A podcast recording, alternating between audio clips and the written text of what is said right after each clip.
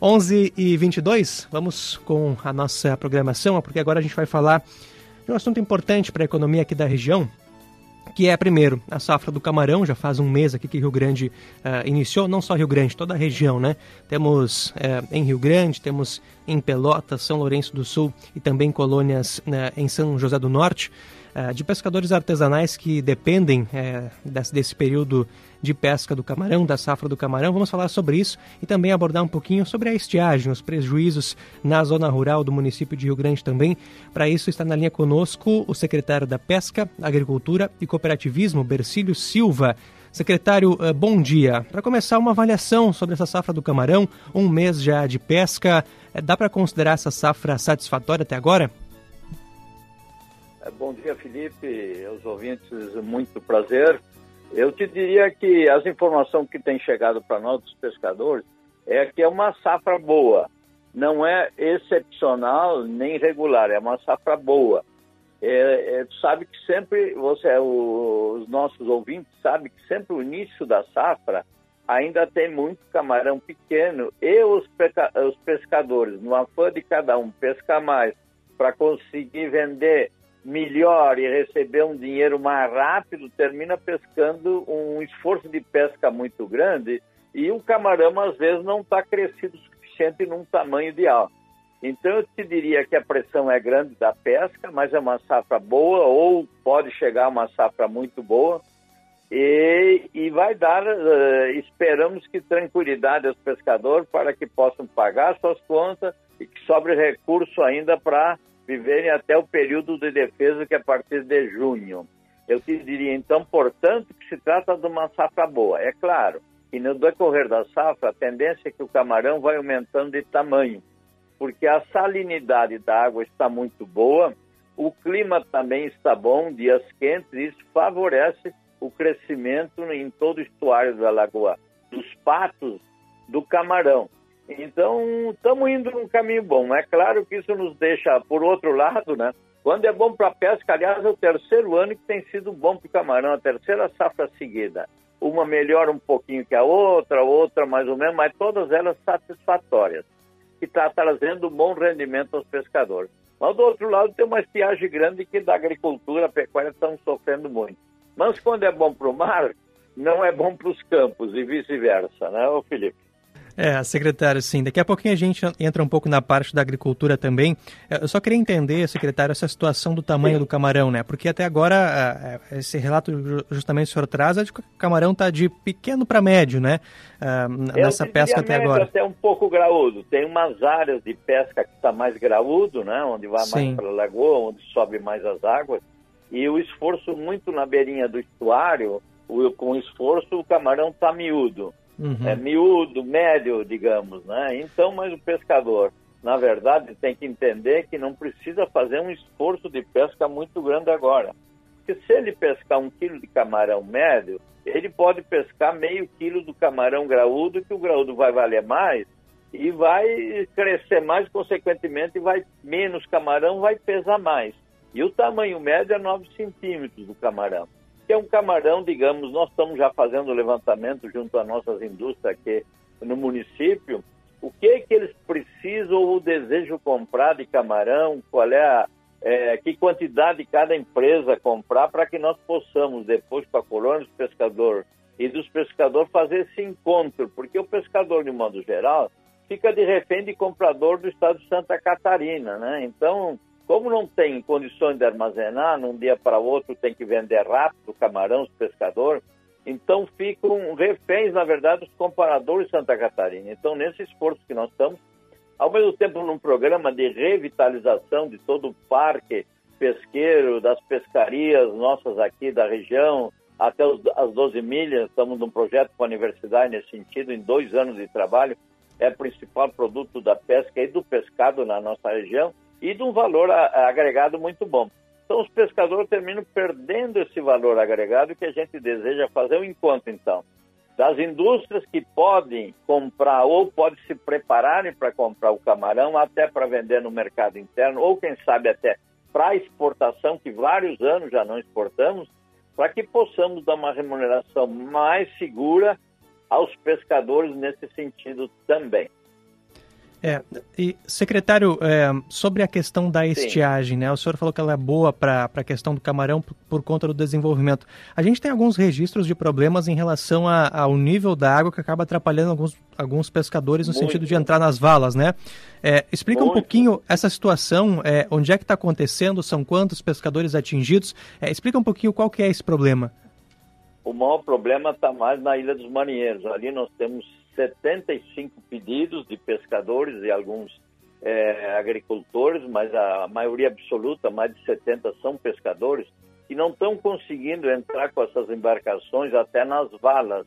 Então, nós estamos, o ano passado fizemos uma limpeza nas valas, que não vão ter que fazer, especialmente onde vai a saída dos barcos ou a entrada para a lagoa, que o nível está muito baixo, e não estão conseguindo entrar com seus, seus e seus barquinhos. Então, nesse sentido, nós estamos fazendo um esforço grande. Nesse primeiro momento, estamos com mais de 500 solicitações do município. Desde o dia 27 de janeiro, um dia depois emitido o decreto de emergência, situação de emergência, nós estamos trabalhando com quatro escavadeiras, mais uma escavadeira atendendo aos 500 pedidos. Temos dado prioridade, na verdade, àquele emergencial que precisa de água para beber nas suas propriedades para os animais. E no segundo momento, vamos atender, e esperamos que dentro de 15 a 20 dias vamos chegar até a Ilha dos Marinheiros, para dar um atendimento especial a esses pescadores, que é fundamental para eles, para a segurança deles, para entrar e, e dar segurança às embarcações deles, o ponto de, de ancoragem deles, que é dentro, nas propriedades, para dentro da ilha.